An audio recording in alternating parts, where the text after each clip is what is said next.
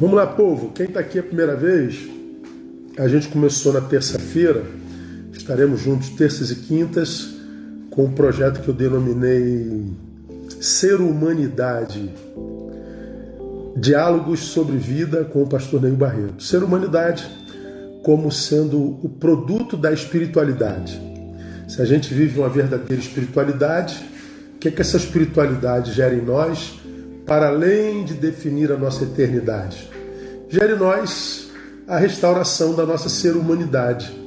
A gente passa a ser gente como gente tem que ser, restaura a nossa, nossa condição humana que foi deformada ah, no Éden quando da nossa queda lá no pecado.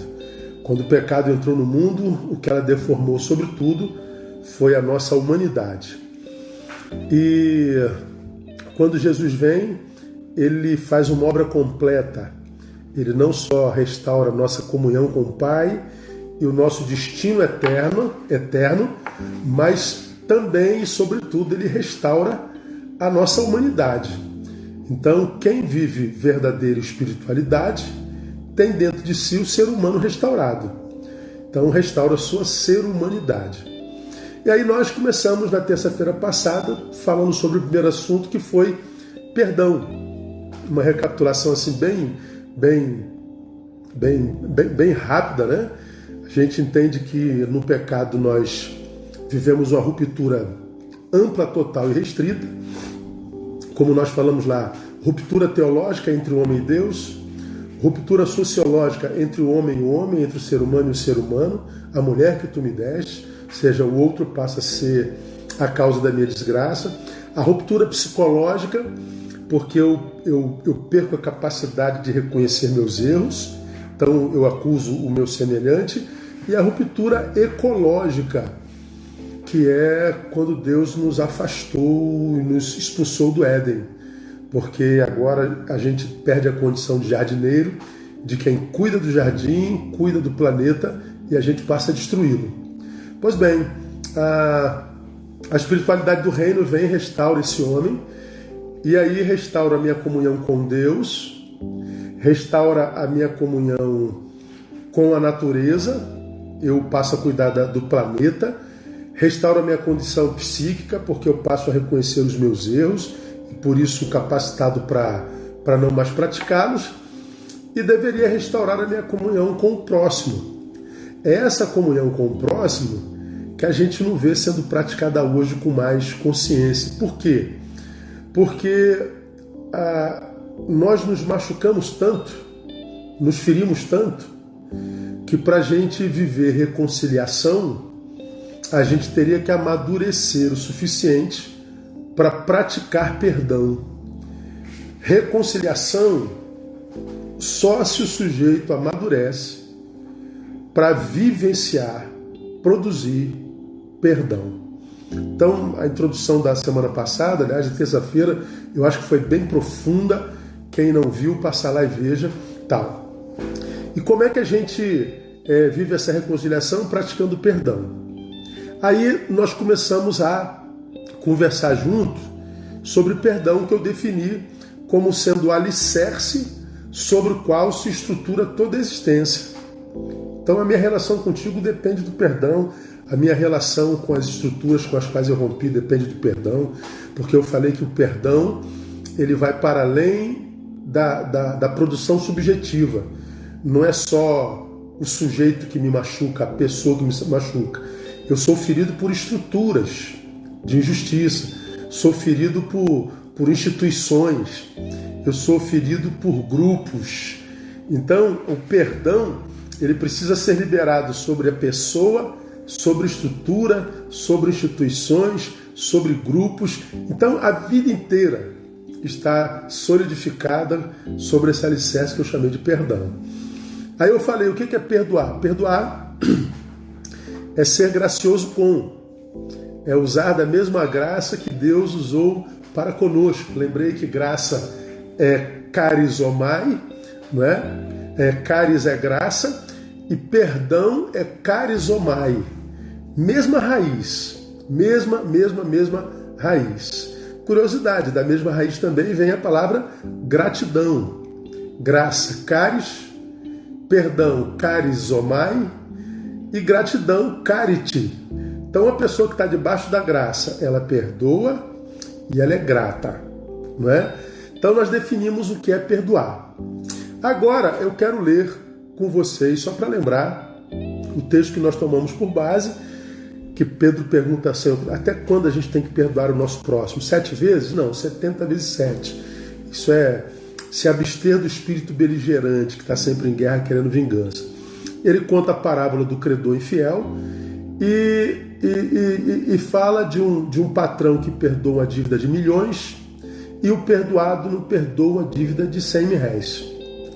Aí, porque ele não perdoou, ele foi lançado é, no lugar de, de, de, de, fogo e enxofre. E o texto que nós lemos Mateus 18, 35 diz assim: Assim vos fará meu Pai Celestial, se de coração não perdoardes cada um a seu irmão. Então, o perdão, ele não tem só sequelas humanas e afetivas, ela tem sequelas espirituais graves. Então, nós definimos na semana passada, ou melhor, na terça-feira, o que é perdão. Estamos combinados? Ok. Hoje, a gente volta e a gente vai conversar primeiro sobre por que, que é preciso perdoar. Por quê? O que é perdão já aprendi, a palavra me ensina a, a respeito do perdão. Então, por que, que eu e você precisamos? Por que, que o perdão não está entre as sugestões da palavra? Pelo contrário, é uma ordem. Como nós falamos na semana passada, não é uma questão de vontade é uma questão de amor próprio, é um, é um mandamento de Deus. Por que, que perdoar é uma necessidade? Por que, que eu preciso perdoar? Primeiro, porque não fazê-lo, segundo a palavra, é alimentar aquele que me quer matar, roubar e destruir. Quando eu não perdoo, eu alimento aquele que me quer matar, roubar e destruir. Quem é usando de analogia a palavra, diz ser aquele que mata, roubo, destrói. É o diabo. Olha o que, que diz Efésios 6, 11 e 12. Pra você ter uma ideia.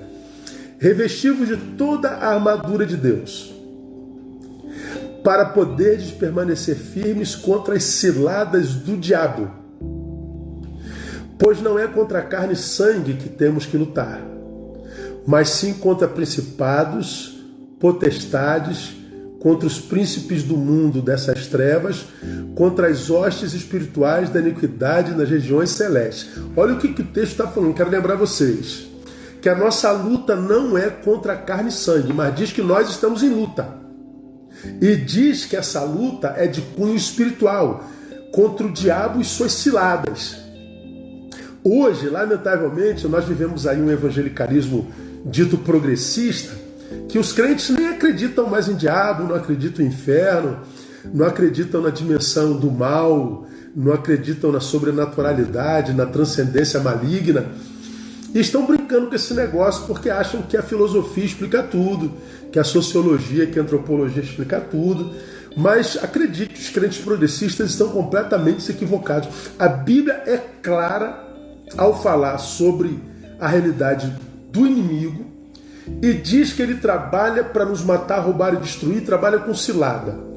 Cilada é aquilo que parece ser uma bênção, mas no final se trans, transforma numa cadeia.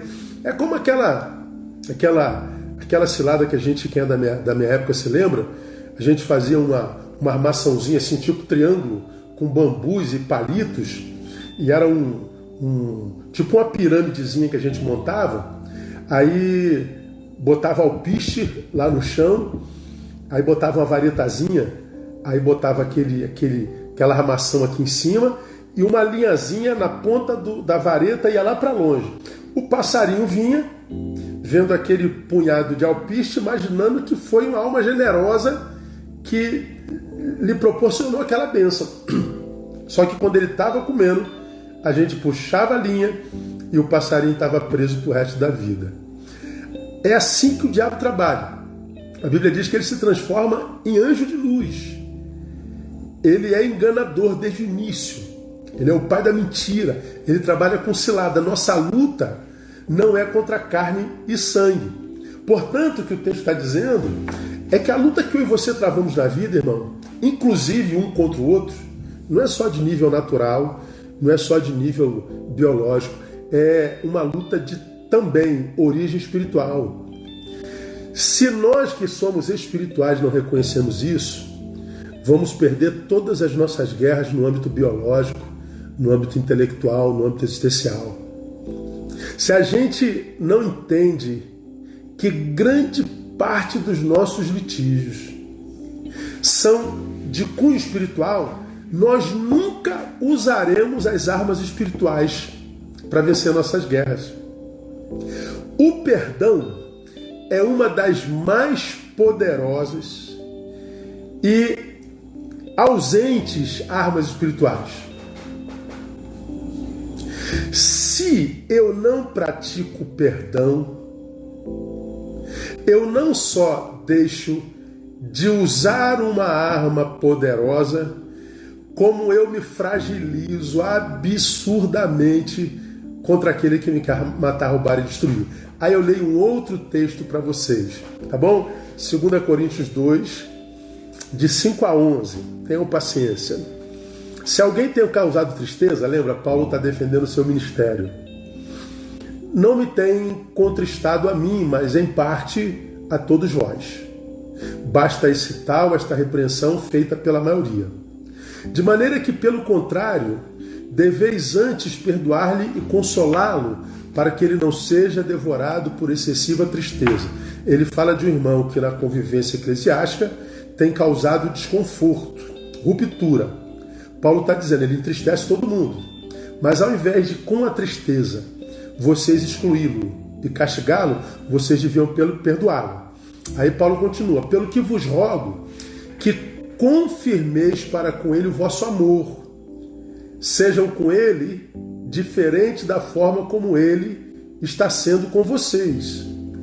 Ele continua: É, pois, para isso também que escrevi, para por esta palavra saber se, sois, se vós sois obedientes em tudo. Ou seja, se vocês estão exercitando perdão. Aí olha o que, que ele diz. E a quem perdoardes alguma coisa, também eu. Pois o que eu também perdoei, se é que alguma coisa tenho perdoado, por causa de vós o fiz na presença de Cristo. E por que, que ele perdoa, diz Paulo? Olha o texto, irmão. Para que Satanás não leve vantagem sobre nós, porque não ignoramos as suas maquinações. E a quem perdoardes alguma coisa, também eu Pois o que eu também perdoei, se é que alguma coisa tenho perdoado, por causa de vós o fiz na presença de Cristo, para que Satanás não leve vantagem sobre nós. Olha o que, que Paulo está dizendo peremptoriamente. Quando eu não perdoo, Satanás leva vantagem sobre nós. Está claro que. Por que quer levantar sobre nós? Lembra, que quando eu perdoo, eu estou usando da mesma graça que Deus em Jesus usou por mim? Pois bem, quando eu não perdoo, estou dizendo, eu abro mão dessa graça. Lembra que nós acabamos de ler o versículo 35? Assim vos fará vosso Pai, se de coração não perdoardes uns aos outros? Pois bem, se eu não perdoo, eu estou dizendo ao mundo espiritual, eu abro mão da graça aquela graça a respeito da qual Paulo diz que nos basta graça. Abrir mão da possibilidade do perdão é alimentar o nosso inimigo. Não perdoar é anular o poder da prática, da graça espiritual sobre nós. Se eu não perdoo, preste atenção, não adianta eu estar em culto, irmão. Não adianta eu orar, jejuar. Não adianta eu me abster disso ou daquilo. Se eu não consigo perdoar, eu anulo todas as minhas práticas espirituais. Todas elas. Isso é muito claro na Bíblia Sagrada. Se não perdoardes de coração o vosso irmão, o Senhor está dizendo que Ele vai fazer conosco a mesma coisa que o patrão fez com o seu empregado que não perdoa o outro. Vai retirar de sobre ele a graça. Vai retirar dele as benesses.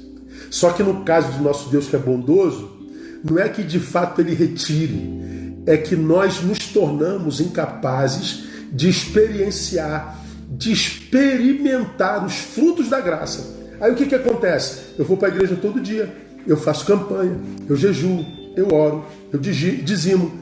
Eu vivo a rotina espiritual, mas eu não vejo isso se transformando e vir em mim.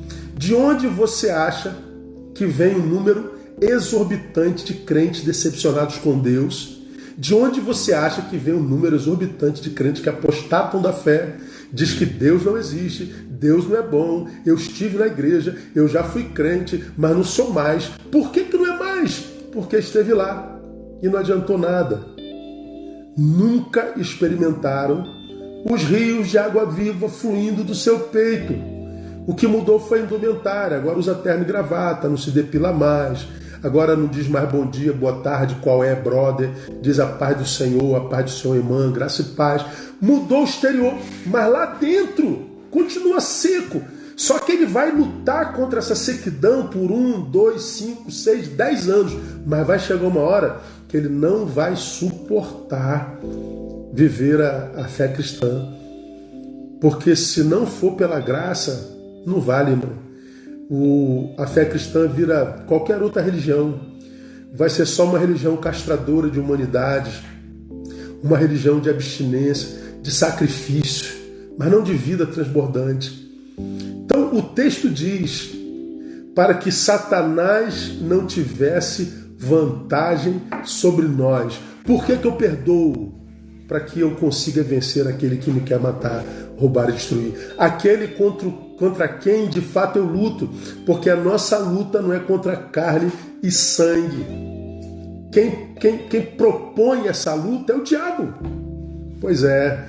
Desculpa você que não é cristão, você que não tem fé, eu não tenho culpa de você não crer.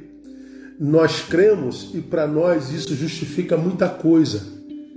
Porque a gente vê muita gente sem fé tentando justificar o perdão através só da filosofia, da psicanálise, da, da, da psicologia, e a despeito de todo esse saber humano, carregam dentro de si tanto ódio, tanta mágoa, tanta amargura, tanta dor, tanta má água, tanta mágoa. Por quê? Porque o perdão ou a ausência dele vai para além do nível biológico e psíquico ele adentra as dimensões espirituais. Então, por mais que o homem faça esforço, dependendo da profundidade da dor, só com a graça de Jesus que a gente consegue perdoar. Por que mais eu preciso perdoar? Porque, segundo, não fazê-lo me torna filho rebelde, desobediente. Por que? De onde eu tiro isso, pastor? De onde você tira isso? Vou ler de novo Mateus 18, 21 e 22. Aproximando-se dele, Pedro perguntou: Senhor, até quantas vezes pecará meu irmão contra mim eu hei de perdoar? Até é, sete? Jesus diz: Não. Não te digo que até sete, mas até setenta vezes sete. Bom, o texto não tem a ver com número. A questão aqui não é matemática. O texto tem a ver com um espírito livre de beligerância. Esse texto tem a ver com que espírito eu e você caminharemos pela terra. Vamos caminhar apedrejando quem nos apedreja, vamos caminhar agredindo quem nos agride, vamos caminhar a, a, a, gerando dor em quem gera dor na gente, ou a gente vai caminhar pela terra diferente desses que passam pela terra espiziando e gerando dor na vida de todo mundo. O que Jesus está dizendo para Pedro, Pedro, não é que você vai perdoar 490 vezes. Então você perdoa até 480 vezes. Quando chegar a 490, tu arrebenta a cara dele. Não é disso. O Senhor está dizendo, Pedro, livre-se dessa necessidade de estar em guerra o tempo inteiro. Não se transforme na imagem e semelhança do seu algoz. Pois é, aqui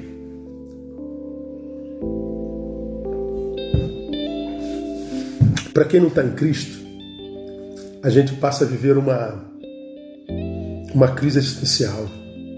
Pô, pastor, mas aí as pessoas vão zombar de nós, as pessoas vão, vão, vão, vão montar nas nossas costas, vão, vão abusar da nossa bondade. Na, na boa não, irmão. A Bíblia diz que quando a gente faz o bem, mesmo para quem fez mal na gente, a gente amontoa brasas vivas sobre a cabeça deles. Lembra desse texto? O que é amontoar brasa viva, irmão? É queimar a consciência. A pessoa te faz mal, você faz bem. A pessoa te faz mal, você faz bem. A pessoa te faz mal e você não devolve. Chega uma hora que a consciência dela diz: Meu Deus, o que eu estou fazendo? Que vergonha. Ele se constrange. E mais, quando você retribui o bem com o mal, você está dizendo para quem te faz mal: Eu não posso impedir você de me fazer mal, mas eu nunca vou permitir ou te dar poder para me transformar em você. Vou repetir. Você é alguém que me faz mal. E eu não tenho poder para te impedir de me fazer mal. Mas eu não vou te dar poder para me transformar em você. Você vai me fazer mal, eu vou te fazer bem. Você vai me tirar, eu vou te dar. Você vai, vai, vai, vai me denegrir, mas eu não vou fazer a mesma coisa. Eu não vou me transformar em você. Pois bem, isso é um poder, irmão, que você não tem noção da grandeza dele. Há um texto na palavra onde o salmista diz: Contigo está o perdão para que sejas temido. Ora, se com ele está o perdão, a ideia é, poxa, ninguém vai me obedecer mais. Não, porque não há poder maior na terra do que perdão. É o perdão que diz ao meu algoz: Eu nunca me transformarei em você. Continuarei sendo quem eu sou, para a glória de Deus. Um adorador a quem ele procura e acha. Perdão é isso. Quando eu não faço isso, eu não me liberto ou trabalho para me despir desse espírito beligerante, ah, eu estou desobedecendo a Deus, porque Ele diz: liberte desse espírito beligerante. Há uma fala de Martin Luther King, onde ele diz assim: Eu faço opção pelo amor. O ódio é um fardo pesado demais para se carregar. Então ele está dizendo: Eu perdoo os que me maltratam, os que me discriminam. Eu não vou carregar esse ódio em mim, porque eu sei o quanto esse ódio que você tem por mim te faz mal. Eu estou vendo esse ódio em vocês e estou vendo o quanto vocês se deformam, quanto vocês pioram enquanto ser humano. Eu vou fazer opção pelo amor, porque o ódio é um fardo pesado demais para carregar.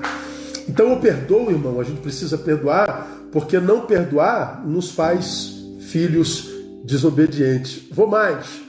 Por que, que eu preciso perdoar? Por, para que nós nos libertemos do agressor, do nosso algoz, foi o que eu acabei de falar. Não perdoar, não liberar perdão, é vermos presos aos nossos algozes para sempre. É uma cadeia. O ódio, a mágoa, o rancor. Quem não perdoa se alimenta da morte. Por que, que se alimenta da morte? Veja se não é assim. De repente você está aqui cheio de ódio, de mágoa, tristeza por alguém e ainda tem que ouvir que você tem que perdoá-lo. A gente tem uma resistência dentro de nós. Por natureza, somos caídos, a gente quer vingança. Aquele a quem você amou te traiu, foi ingrato, é alguém que você diz assim: Fulano morreu para mim. Como eu já ouvi essa frase no meu ministério: Fulano está morto para mim. Pois é. Se Fulano morreu, você se tornou no túmulo dele. Porque quem morre dos nossos afetos nem sempre morre nas nossas memórias. Você diz que o sujeito morreu, portanto, ele é um cadáver mas não sai da tua memória o que o cadáver fez a você. Você carrega esse cadáver dentro de você. É um cadáver afetivo. Esse cadáver transformou você num túmulo. Quem não perdoa se transforma no túmulo do seu algoz, se vê preso ao cadáver dele para sempre. Dá para entender isso, irmão? E qual é o problema disso, amado? É que a Bíblia diz que Deus não é Deus de mortos. O Deus que veio para que nós tivéssemos vida e vida em abundância, para fazer jorrar a vida de dentro de nós, não pode achar dentro de nós um túmulo, não pode ter um cadáver lá dentro. O Espírito Santo não coabitaria com um cadáver. Dá para entender isso, amado? Eu perdoo porque eu quero ser casa espiritual e não túmulo de alguém que me fez mal lá atrás e que, porque eu não perdoo, como eu falei na terça-feira, continua me fazendo mal hoje. Dá para entender? Você foi feito casa espiritual. Deixa aí, libera, fica nesse prejuízo. Por quê? Mas quem não perdoa dorme com o inimigo, vai ter o seu seu inimigo na cama, vai levar o seu inimigo, o seu algoz para a cama toda noite e esse algoz, esse inimigo, vai perturbar o teu sono, porque vai ficar na memória aquele mal, aquela ingratidão, aquela traição, aquela palavra maldita, e você vai perdendo sono. E você sabe que quem dorme mal, acorda mal. Quem dormiu mal e acordou mal vai ter um dia muito ruim. Quem tem um dia muito ruim, volta para casa frustrado. Quem volta para casa frustrado se alimenta mal quem se alimenta mal, dorme mal de novo, segunda noite.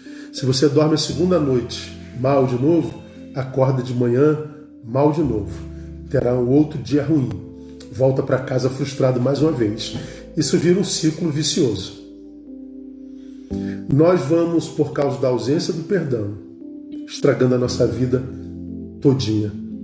Por isso eu falei na semana passada que amor não tem a ver com o mérito do outro Amor tem a ver com o perdão, não tem a ver com o mérito do outro. Perdão tem a ver com amor próprio. Eu não perdoo porque o outro merece. Eu perdoo porque eu preciso. Mas vamos correr, já está acabando. Por que, que nós precisamos perdoar? Para que nossas orações sejam ouvidas. Porque quem não perdoa, não adianta orar, não vai ser ouvido. Mateus 6,12. Perdoa-nos as nossas dívidas, assim como também temos perdoado aos nossos devedores. Perdoa-nos assim como nós perdoamos. Aí a pergunta é: como é que você perdoa? Não, eu não perdoo, pastor. Então você também não tem perdão. O que esse texto está dizendo é: me trate a semelhança da forma como eu trato o meu algoz. Você ouve o teu inimigo? De jeito nenhum, pastor. Eu quero que ele morra, vá para longe de mim. Pois bem, é como o Senhor vai tratar você. Se você não ouve seu inimigo e você está dizendo perdoa-me como eu perdoo, trate-me como eu trato a quem me fez mal, você está dizendo Deus, não me ouça. Quer ver um dado triste? Nós cristãos falamos muito sobre oração, congresso de oração, campanha de oração. Falamos muito de oração, mas no fundo, o crente ora muito pouco. Responda para você. Você tem uma vida de oração pessoal, subjetiva, como deveria ter? Fala a verdade. Ou você tem coragem de admitir, pastor, eu precisaria orar muito mais. Eu falho na minha vida de oração. Pois é, a maioria dos crentes é assim. Mas por que, que a gente fala de oração e não ora? Eu explico para você. Porque houve um tempo que nós oramos, oramos, oramos e não tivemos experiência na oração. Quem ora e não tem experiência de oração, para de orar. Só que não sabe que parou de orar porque faltou experiência. E por que, que a gente não tem experiência na oração? A gente fala, fala, fala, parece que Deus não ouve. Parece que Deus está icebergizado na nossa frente. Parece que ele não se importa. Parece que ele não vê. Parece que ele não está não, não tá nem aí para gente. A gente sabe que não é verdade. Mas parece. Por que, que a gente não tem resposta de oração? Por várias razões. Uma delas é a ausência de perdão, irmão. Perdoa-me como eu perdoo. Como é que você perdoa? Como você trata aquele a quem você quer perdoar? Eu quero distância, eu não falo mais com ele, eu não quero mais perto de mim. Pois bem, se você não perdoa, é o que você está dizendo, quer Deus faça com você. E não é isso que você quer que Deus faça com você. Eu e você queremos, irmãos, entrar no quarto e saber que Deus está lá dizendo: Seja bem-vindo, meu filho.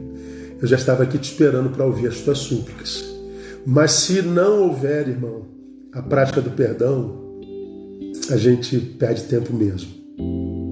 Entendeu por que é necessário perdoar, por que eu preciso? Então nós já aprendemos o que é perdão e por que nós devemos perdoar. Terceiro, por que, que é tão difícil perdoar? Pastor, é muito difícil, pastor. Se você ver os comentários, pastor, eu sei disso, mas é difícil demais. Pois é, lembrando que eu falei na semana, na, na terça-feira. O que eu chamo de difícil não é impossível. Quando eu digo é muito difícil, ao mesmo tempo eu estou dizendo é possível. Ok? Então vai lá e tenta. Por que, que é tão difícil? Primeiro, porque é exatamente pelo oposto da graça. Ele não merece. A, a graça me veio não porque eu merecesse, nem você, mas porque ele tem um coração gracioso. Nós somos caídos e precisamos fazer com o outro mesmo que ele fez conosco. Então, para a gente fazer com o outro que ele fez conosco, só se nós mergulharmos nessa graça.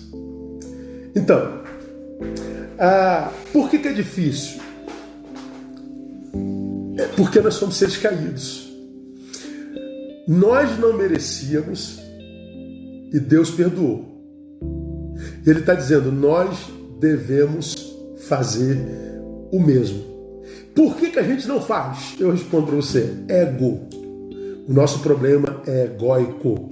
Nosso problema é o ego. Perdoar ou não perdoar hoje é um problema do ego. Você diz, eu vou ficar no prejuízo?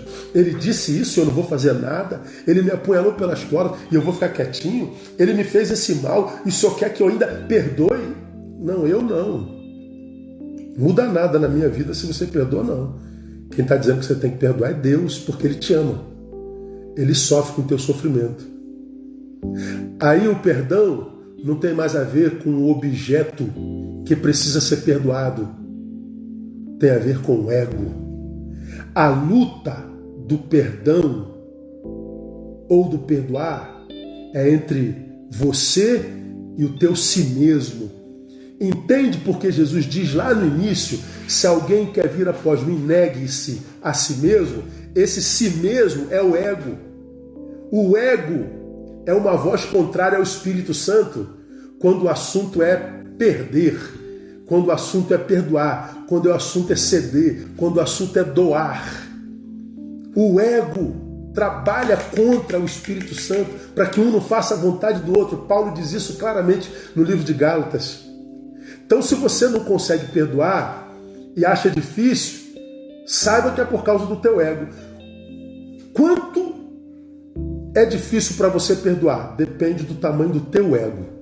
Para quem não tem o ego gigante inflado, perdoar é tranquilo. Mas para quem está cheio de si mesmo, perdoar, irmão, necessita um esforço hercúleo. Por quê? Porque ele está vazio. Porque o homem cheio de si mesmo é o mais vazio de todos. Qual é o homem mais vazio de todos? É aquele que está cheio de si mesmo. Porque esse si mesmo é a primeira coisa que Jesus diz que a gente tem que colocar no seu devido lugar. Porque ele é o nosso diabo. É o, é o, é o, é o ser mais difícil a ser vencido. Nosso problema é ego. Por que, que é difícil, irmão? Porque o agente é caído. Eu e você somos caídos. Ou seja, como a nossa natureza é caída e o perdão é fruto da graça, só perdoa quem vive na graça de Deus. Para quem está longe da graça, distante da graça, abrir mão da graça, perdoar é uma ofensa ao seu si mesmo. Pastor, eu quero arrebentar a cara dele, eu quero que ele morra, pastor, eu quero que. Pois bem, lembra? Você está tomando veneno esperando que o outro morra. Mas quem deseja esse mal é o teu ego. E o teu ego está com esse poder em você porque você está longe da comunhão, porque você está longe da graça. Por isso que é difícil perdoar. Se você mergulha na graça, essa dificuldade arrefece em você. Terceiro, por que, é difícil perdoar, pastor? Porque é abrir mão de direitos e optar pelo prejuízo. Pense comigo. Perdão, raciocina aí. Perdão no português seria aumentativo de que palavra? Perda. Perdão é uma perda grande. Cá entre nós, vou falar aqui pertinho de vocês, a gente não gosta de perder nem no 0 e 1, um, não é verdade, irmão? A gente não gosta de perder nem, nem em bola de gude na minha época, a gente não gosta de perder nem de 0 em 1. Um. A gente não sabe perder, a gente não gosta de perder. Aí vem a Bíblia, aquele cara já me tirou, aquela mulher já me tirou, o, o Brasil já me tirou. O Senhor ainda está dizendo que eu tenho que perdoá-lo? Não, eu não estou dizendo nada, quem está dizendo é a palavra. É perda grande. Por isso que a gente não sabe perder. A questão, portanto, irmão, não é se ele ou ela, seja lá o que for, merece perdão ou não. Não é essa a questão. Sabe qual é a questão do perdoar ou não? A questão é: saberei eu conviver com tamanha perda? Saberei eu conviver com tamanho prejuízo?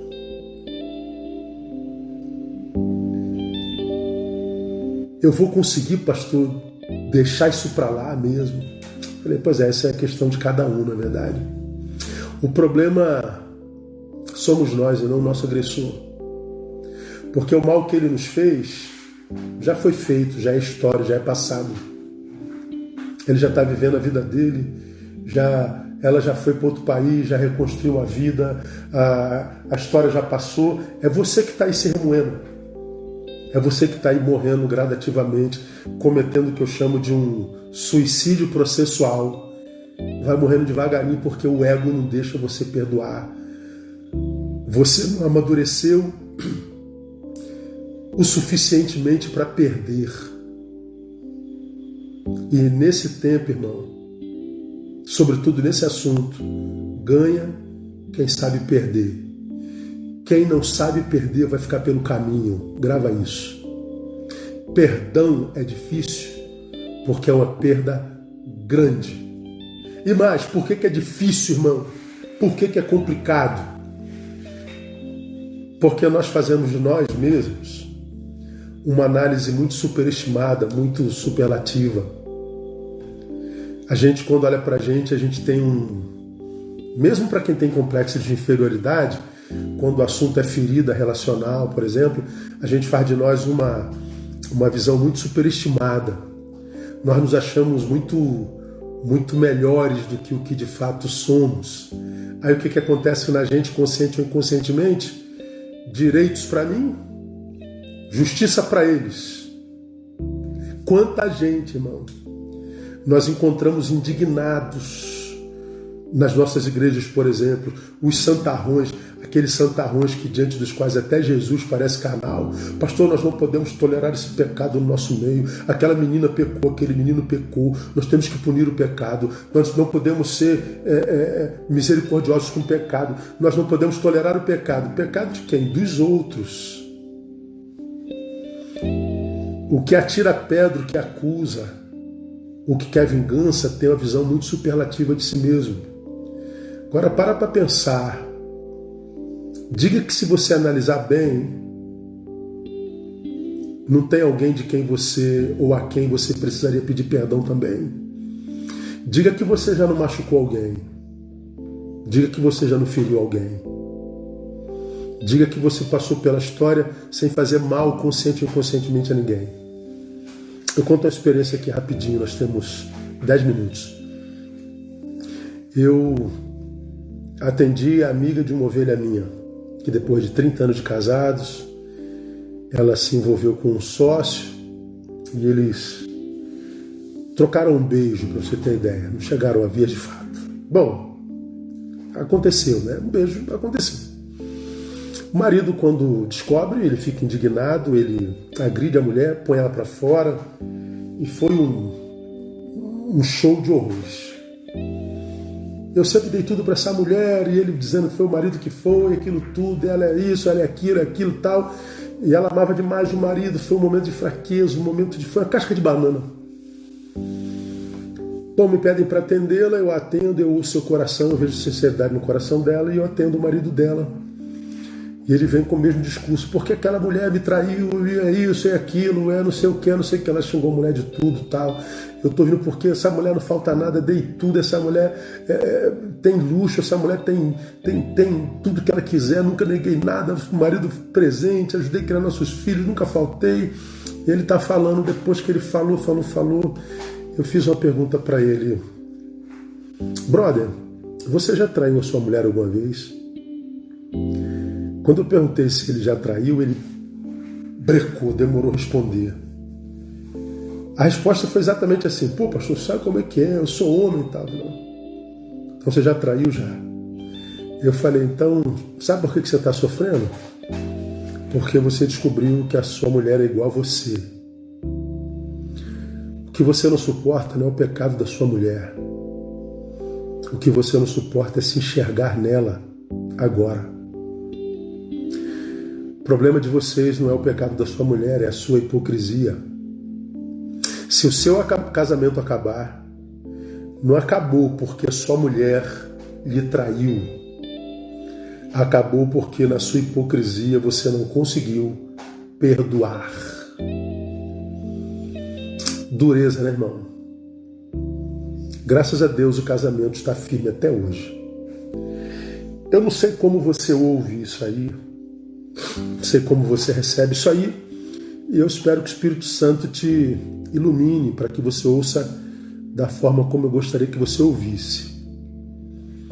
Que você conseguisse perdoar ou conseguisse se perdoar. Porque o, o perdão é o alicerce sobre o qual se estrutura toda a nossa existência.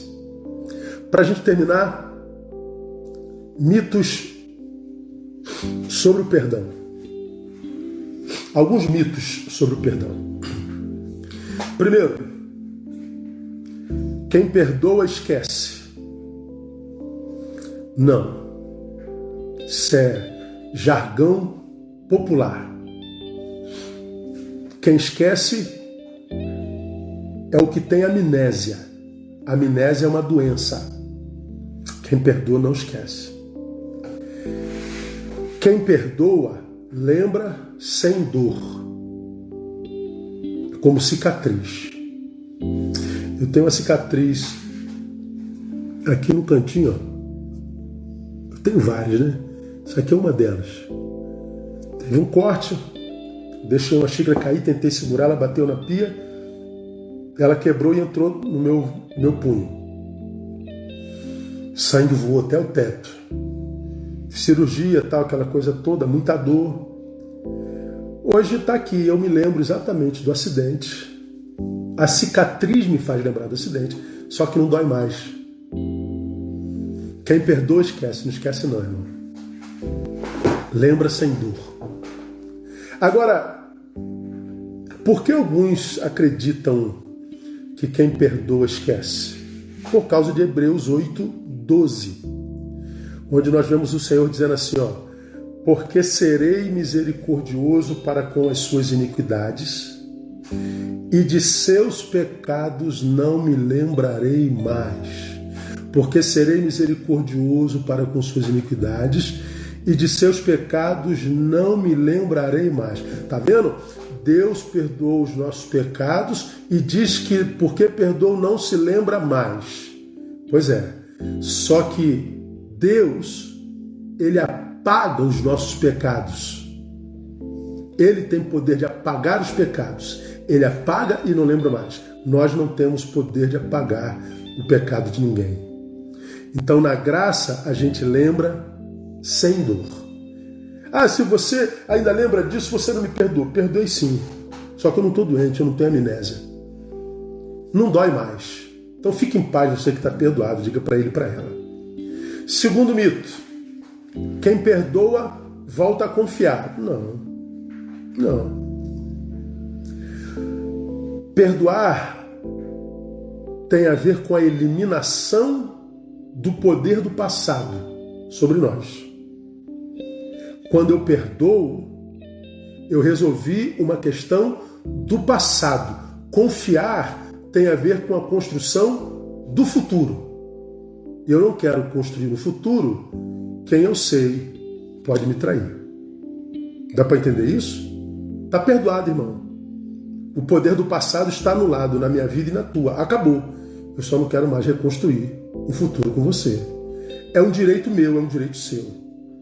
Então não se culpa, porque a tua melhor amiga, o teu melhor amigo te deu a pior de todas as rasteiras, te fez o pior de todos os males e você perdoou, lembra, não dói mais, mas você não quer mais andar junto. Acabou. Portanto, nem sempre quem perdoa reconstrói a intimidade. Pode ser que reconstrua? Pode. Claro que pode. Onde abunda o pecado, superabunda a graça, né? Então você pode voltar a confiar totalmente, mas não é regra. Porque a gente não consegue apagar pecados. Então, amados, nós vamos ficar por aqui. Esse assunto é muito extenso, fundamental para a existência humana. E a minha esperança com esses diálogos de vida é que, depois desses diálogos,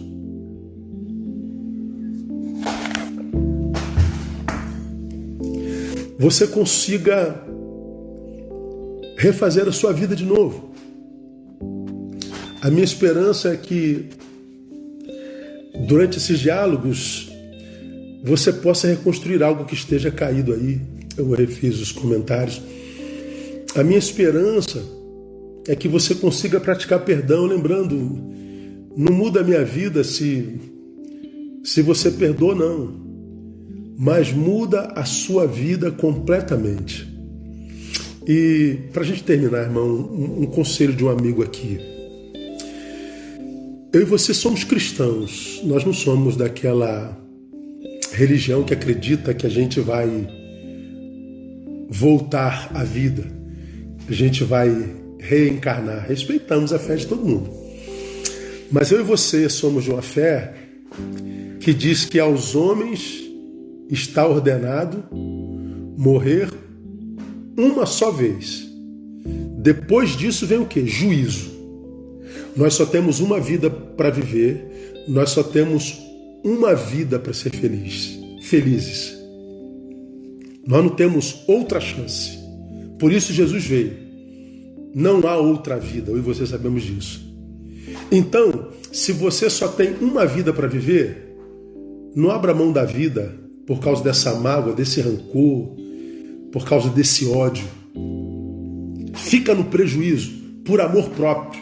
Pratique o perdão, mas liberte-se daquele que tem transformado você num túmulo, daquele que tem perturbado teu sono, daquele que tem impedido de que os rios de água viva de Deus jorrem de dentro de você. Tá bom, meu querido? Ah, Deus abençoe você e que te dê graça para que, mesmo com muito esforço, você consiga praticar tudo isso que a gente extraiu da palavra de Deus hoje. Amém? Quero muito que você compartilhe essa palavra com quantas pessoas você puder.